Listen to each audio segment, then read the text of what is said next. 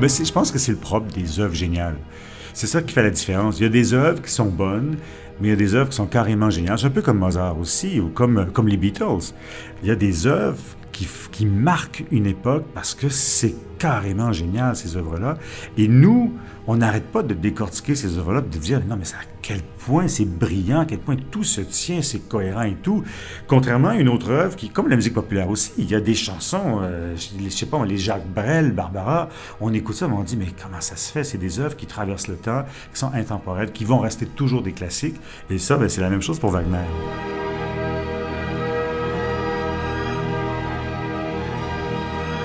Wagner, c'est très révolutionnaire, alors on est là pour expliquer pourquoi c'est révolutionnaire.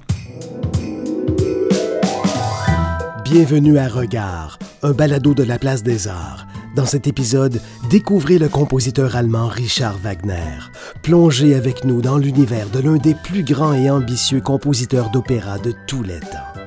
Explorons ensemble son importance historique grandiose.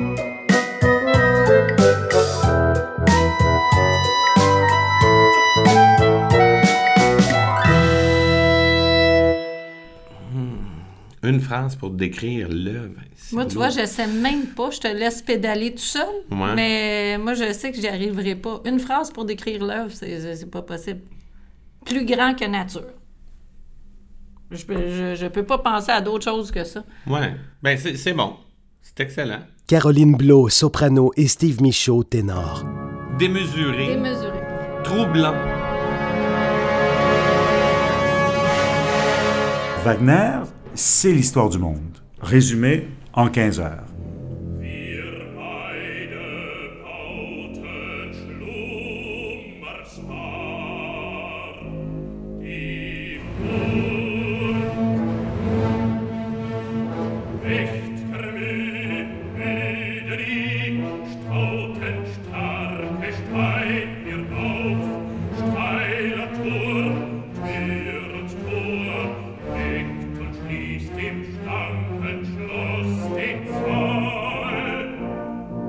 Dirais que c'est Wagner, c'est monumental.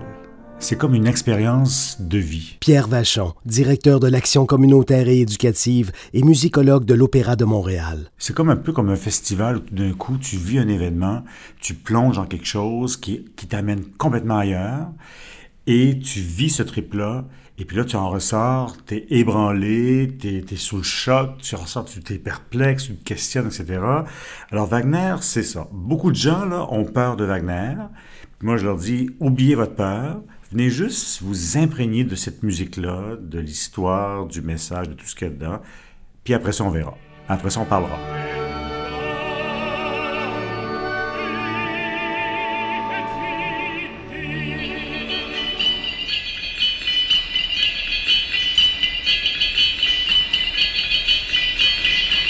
Puis on la considère dans l'histoire de la musique comme étant la grande œuvre monumentale de la musique occidentale. Ça, c'est la plus grande œuvre qui existe, qui, a en fait qui a été écrite. Et c'est quand même quand même 15 heures de musique là. C'est quand même avec des personnages, avec toutes sortes de situations. On parle de Dieu, on parle des humains, on parle des déesses, on parle des runes, on parle des noms. Il y a toutes sortes, toute une mythologie autour de ça, des légendes. Il va puiser dans des légendes germaniques, des légendes islandaises. C'est le monde.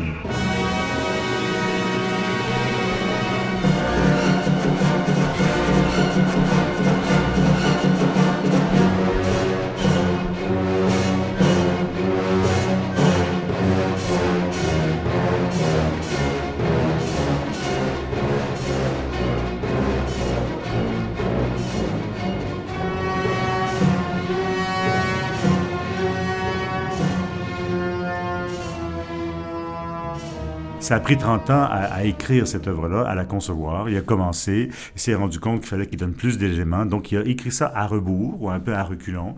Il a commencé par le troisième opéra, puis il dit ah, non, non, non, ça nous prend plus d'éléments. Si on veut comprendre les personnages, il faut remonter, il a commencé à remonter, mais tout ça, ça a pris 30 ans de conception à la fois parce que c'est une œuvre aussi qui est philosophique, qui raconte l'histoire du monde, l'idée de pouvoir et l'utopie de l'amour. Est-ce qu'on peut sauver le monde? Par l'amour.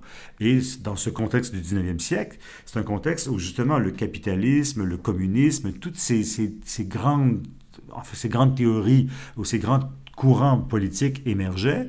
Et donc, le peuple est en train de changer, la sociologie du monde est en train de changer, et ces œuvres-là sont, sont, intimement ancrées dans la sociologie. On ne peut pas détacher une œuvre de son contexte social.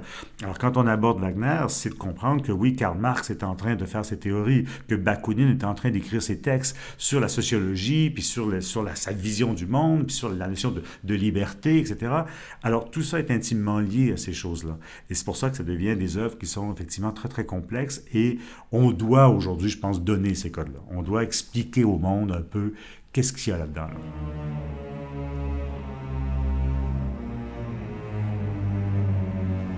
On n'a pas besoin d'être euh, un féru de Wagner pour apprécier Wagner, c'est ça la différence. Il y a beaucoup de monde qui pense que Wagner, c'est pas accessible parce que c'est quelque chose de très cérébral, euh, qu'il faut comprendre, qu'il faut étudier. Oui, ça, c'est notre travail en tant qu'interprète pour pouvoir vous le livrer de manière la plus accessible possible. Mais rendu en salle, euh, ce qui reste, c'est la beauté, la richesse des, des couleurs, de l'orchestre, des voix, tout ça juxtaposé. C'est beaucoup plus accessible qu'on croit. Moi, quand je l'ai entendu, quand j'ai écouté ça, quand je commençais à travailler ce rôle-là, à, écouter la progression qu'il y a, tu écoutes ça pareil comme. Ça va pas vite, là, mais c'est comme un film. C'est vraiment très accessible. Si on prend cette œuvre-là qu'on est en train de monter, Das Rheingold, il y a un lien avec euh, la nature. Euh, avec la consommation. Un personnage fait construire quelque chose de surdimensionné. C'est quel est le vrai prix à payer euh, pour avoir construit ce, château-là? Et quelles vont être les, répercussions sur plusieurs personnes? Donc. Euh, oui, puis toute la notion de, de l'équité humaine euh, tu sais, toi, le prix de Freya, que vaut l'humanité, tu sais, euh, versus le pouvoir. Ça, je pense que c'est d'une actualité assez tranchante. Euh, Wagner aussi dispose peut-être, de par la musique, de par le, le, défi de la grandeur de l'orchestre, hein, et ça ouvre la possibilité à la technologie ça ouvre la possibilité d'exploiter les effectifs de manière différente. Et ça, je pense que dans un contexte où on essaie de, de faire connaître l'opéra... De revitaliser l'opéra, en fait. Oui, tout à fait. Mais là, ça, ça, ça, devient quelque chose qui est le fun à exploiter, là, technologiquement, scéniquement, dramatiquement. Et puis, euh, comme on vient de le dire, ça, ça, colle à, la réalité euh, dans l'actualité.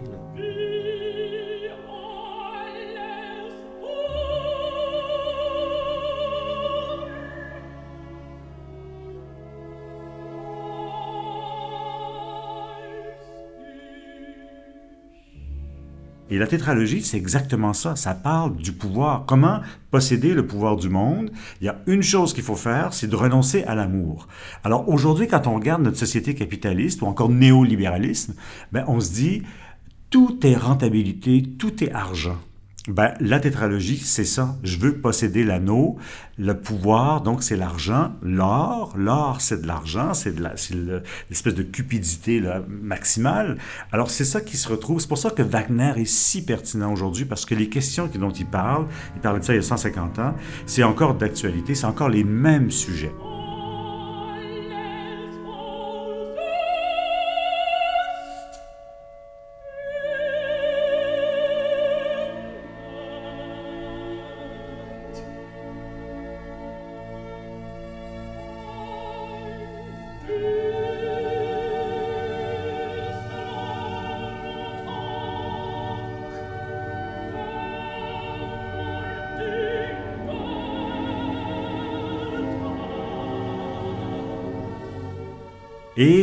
D'une façon, je dirais plus large, à l'opéra, on voit, parfois des grands thèmes qui sont des thèmes universaux, mais qui traversent les âges et qui restent pertinents. Dans certaines grandes œuvres d'opéra, c'est ce qu'on trouve. C'est-à-dire que même si ça a été fait il y a 350 ans ou 150 ans ou quoi que ce soit, la thématique reste quand même encore pertinente et il y a une résonance pour nous aujourd'hui.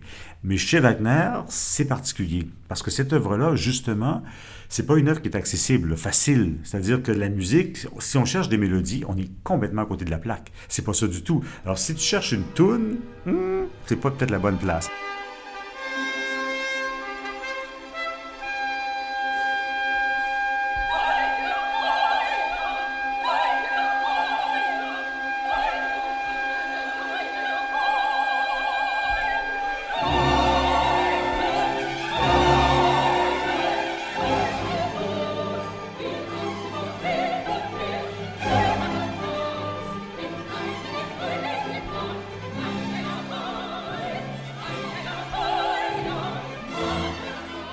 La musique, c'est une musique qui est sensuelle.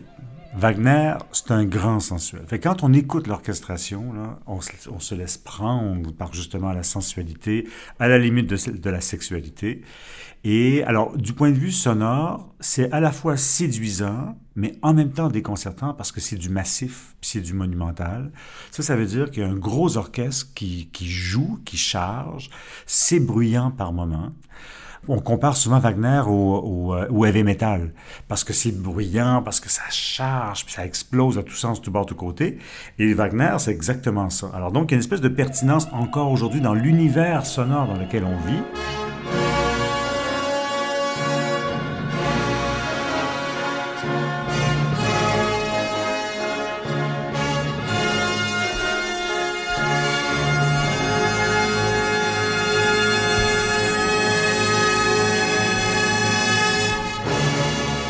Wagner, c'est un révolutionnaire. Hein. C'est quelqu'un qui arrive à l'opéra au 19e siècle L'opéra qui se faisait, c'était comme l'art du divertissement. Hein? Des beaux airs, des ensembles, les gens trouvaient la musique belle, puis c'est entraînant, ça raconte une belle histoire, ou, peu importe, mais c'est du divertissement beaucoup là-dedans.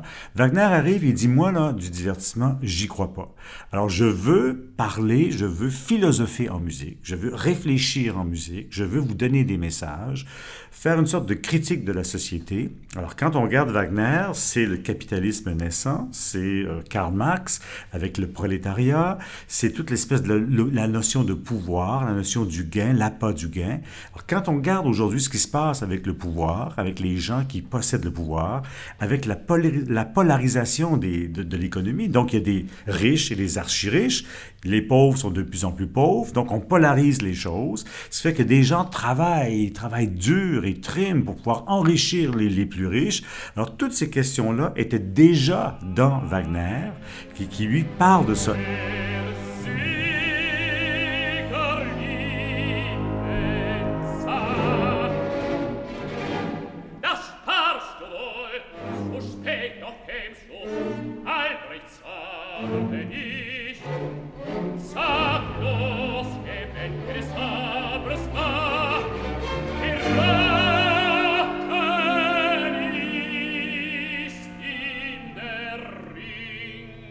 Affaire à des 80 et des 90 musiciens qui jouent ensemble, fortissimo. Ça, ça fait du son. Et pour les chanteurs, ça prend des voix particulièrement costaudes, particulièrement bien armées pour être capable de, combler ça et de chanter au-dessus de l'orchestre. Et c'est pour ça que c'est pas n'importe qui qui peut chanter du, Wagner. C'est exigeant aussi vocalement parce que c'est dans les extrémités très souvent. Donc c'est très très dur. C'est quelque chose qui est pas, il n'y a pas nécessairement de ligne vocale qui se suit quoi que ce soit. Donc il y a des exigences techniques pour les chanteurs et c'est pas tous les chanteurs. Il y a des jeunes chanteurs qui s'attaquent à Wagner mais qui se cassent la gueule parce qu'ils n'ont pas le coffre. Ça prend du tonus. C'est comme, c'est comme un athlète qui fait, le, qui fait le marathon, euh, qui fait les Jeux olympiques c'est pas du jour au lendemain que tu peux. Il faut que tu t'entraînes pendant des années pour arriver aux Olympiques. C'est exactement la même chose pour Wagner. C'est un peu comme les Olympiques du chant ou de l'opéra. Il faut s'entraîner, puis c'est pas n'importe quelle voix qui peut chanter ça. Alors quand on regarde les, les chanteurs qui chantent Wagner, en général, sont assez baraqués, assez costauds, parce qu'ils ont réussi à développer du souffle, de la, de la résilience, ou de la, de la résistance, ou du tonus, pour être capable de chanter pendant cinq heures de temps sur scène. Il faut le faire, là, pour que la voix reste quand même assez belle. Et puis aussi, ben, c'est que la masse sonore est tellement imposante que c'est pas tous les chanteurs qui ont ce volume sonore-là, qui sont physiques, mais ça existe. Alors, c'est pas tout le monde qui peut le faire. Vocalement, ça demande une largeur de voix, un son particulier pour, euh, pour contrebalancer avec euh, la puissance de l'orchestre, euh, mais aussi ça, demande cette idée-là de vraiment de la progression lente. Puis au niveau du chant, je pense que ça vient se juxtaposer à, à l'histoire qui avance aussi très lentement et garder, toujours garder la sensibilité puis l'intérêt, autant vocalement, scéniquement, psychologiquement, pour moi, ça, c'est le défi de chez Wagner. C'est pas le défi de, d'avoir un son puissant parce que ma voix est ce qu'elle est, mais le défi pour moi, c'est de maintenir toujours cette intention-là, cet intérêt-là, de garder le public avec euh, les interprètes. Je pense que c'est le défi euh, chez Wagner. Si on veut avoir un, un, beau chant, puis avoir un contrôle, puis pouvoir donner aux spectateurs ce qui est en droit d'attendre. Il y a vraiment une conception, une approche au niveau de la préparation qui se doit d'être athlétique. Nous, quand on monte un opéra en général, mais particulièrement ceux-là, il y a vraiment une approche. moi, je me fais un horaire vraiment, puis je suis mon horaire comme si j'étais en préparation pour courir un marathon.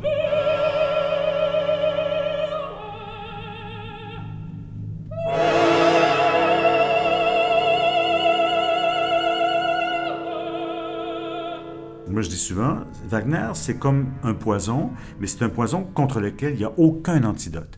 Quand on ouvre la porte et qu'on commence à comprendre Wagner, on commence à voir le message, la philosophie, la musique qui charge, etc., les voix et tout, on est fait. Et là, ça devient un univers, mais infini d'interprétation. Et c'est pour ça qu'aujourd'hui, l'œuvre est aussi interprétée de, diverses manières, que les Robert Lepage, que les Chéreau, que tout le monde s'attaque à cette œuvre.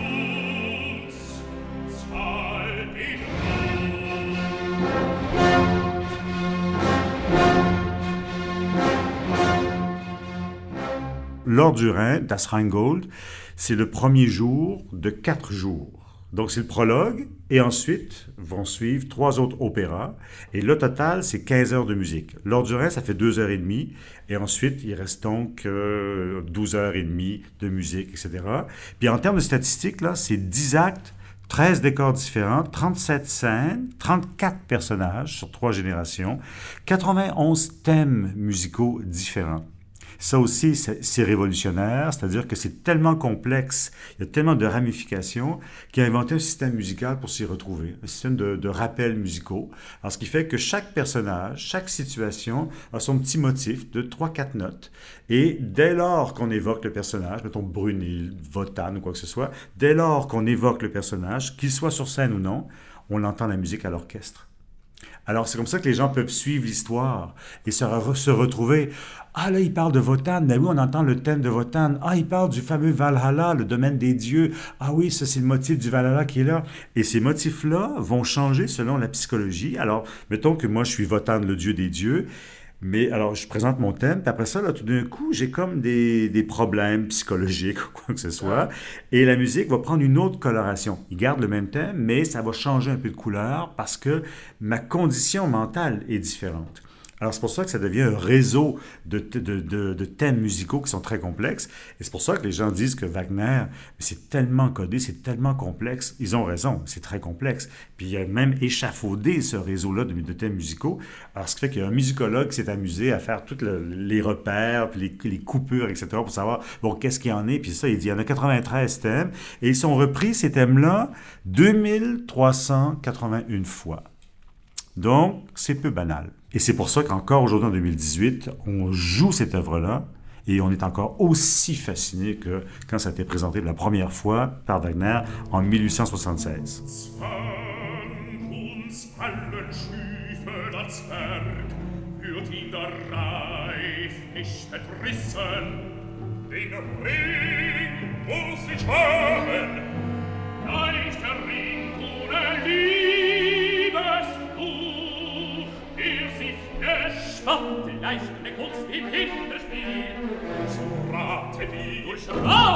Autant on adore Wagner, puis si on adore, on est idolâtre de Wagner, mais autrement, on déteste à mourir, parce qu'on ne comprend pas cette musique-là.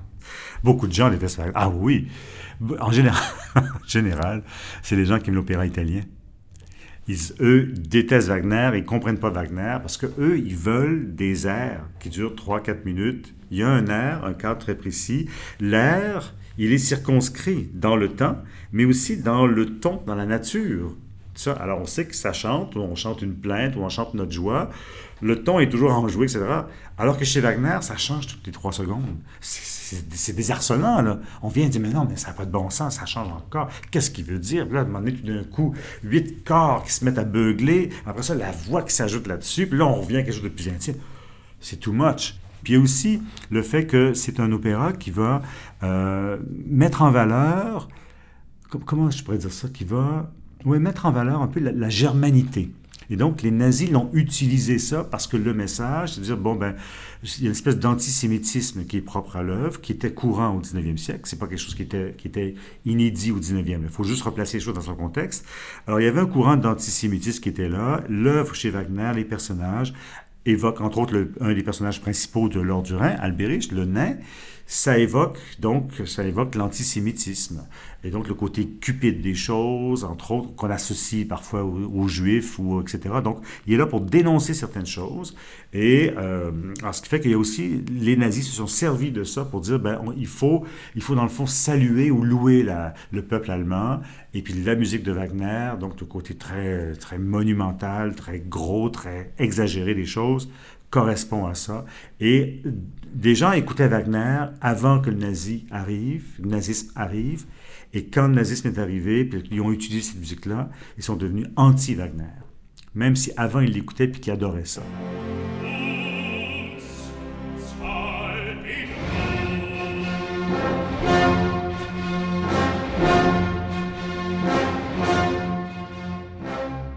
Il y a un chef d'orchestre, Daniel Barenboim, qui récemment a décidé de jouer du Wagner en Israël parce que c'était interdit jusqu'à tout récemment.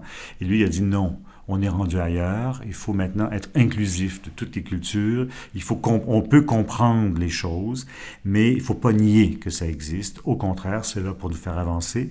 Et il a imposé jouer du Wagner en Israël. Ça a suscité des réactions contre, mais beaucoup de réactions en faveur de ça. Et c'est comme ça qu'il y a un mouvement de réconciliation avec la musique de Wagner dans certaines parties du monde, où tout d'un coup, on réinterprète Wagner et tout.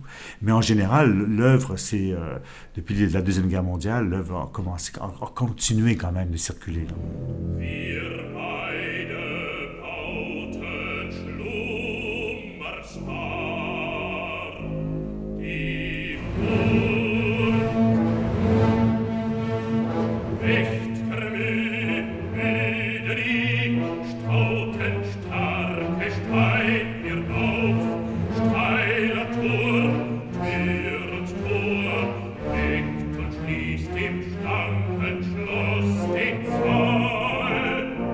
Il était marginal dans son temps, parce que les autres disaient, ben oui, on connaît tout ça, mais c'est pas vraiment l'intérêt premier, alors que lui en a fait comme une sorte de, base dans sa, conception de l'œuvre d'art, la conception de l'opéra qui est complètement révolutionnaire, c'est des opéras en continu.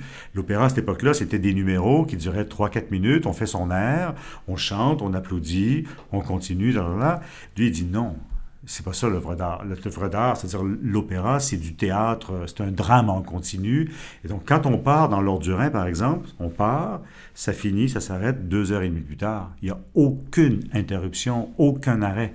Ça part et c'est comme ça. Alors, c'est comme ça ces œuvres. C'est déjà c'est des longs fleuves non tranquilles, mais c'est un long fleuve et il y avait cette idée justement de défaire tous les codes de l'opéra, de ce qu'il faisait pour dire c'est un drame en continu. La voix et secondaire.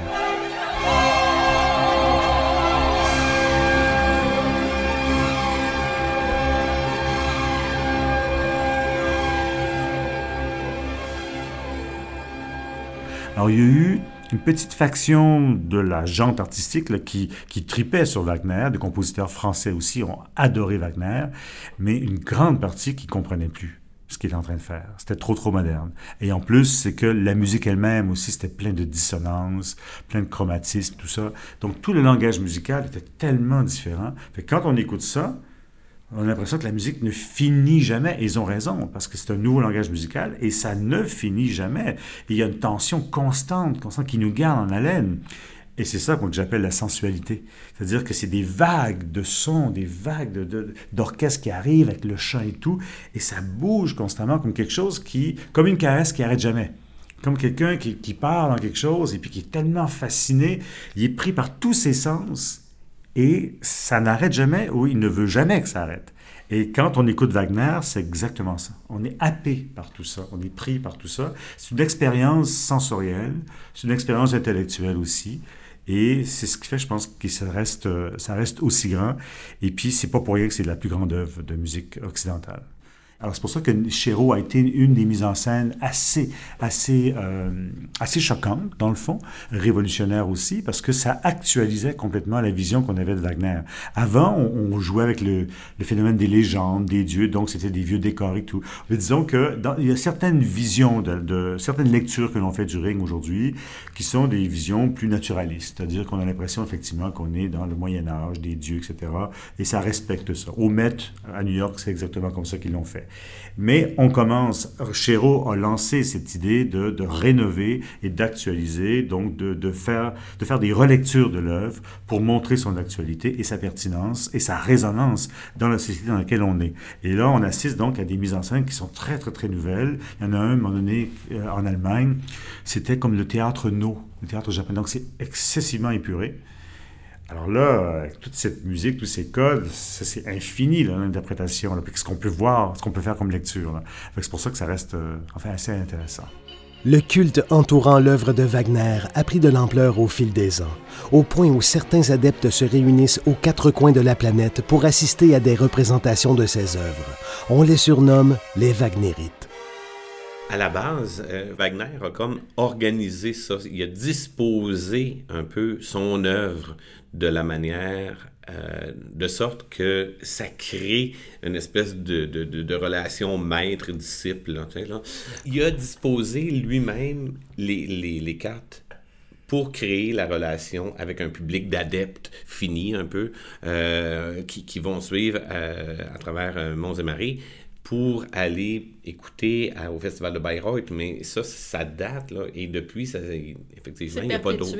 C'est perpétué, puis il n'y a pas d'autres compositeurs, euh, ou à peu bah, près pas. Il y a peut-être euh, Puccini, à Torre del Lago, qui a un festival euh, durant l'été, mais c'est le seul autre compositeur auquel je peux penser. De, de manière aussi grandiose. Là? De manière aussi grandiose, il n'y en a pas. Parce que plus on écoute Wagner, plus on découvre des choses qu'on n'avait pas entendues avant. Donc, on veut le réécouter une autre fois pour essayer de trouver le, petit morceau manquant dans notre casse-tête qui fait que là, on comprend encore plus l'histoire et qu'on pousse plus loin.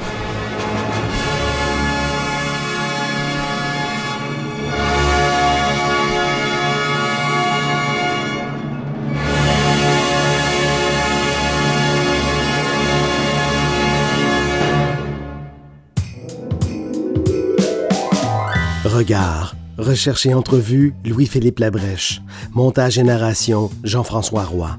Une co-réalisation de Marc-André Mongrain et Jean-François Roy. Regard est un balado produit par la Place des Arts. Pour plus de balados, rendez-vous au placedesarts.com barre oblique balado.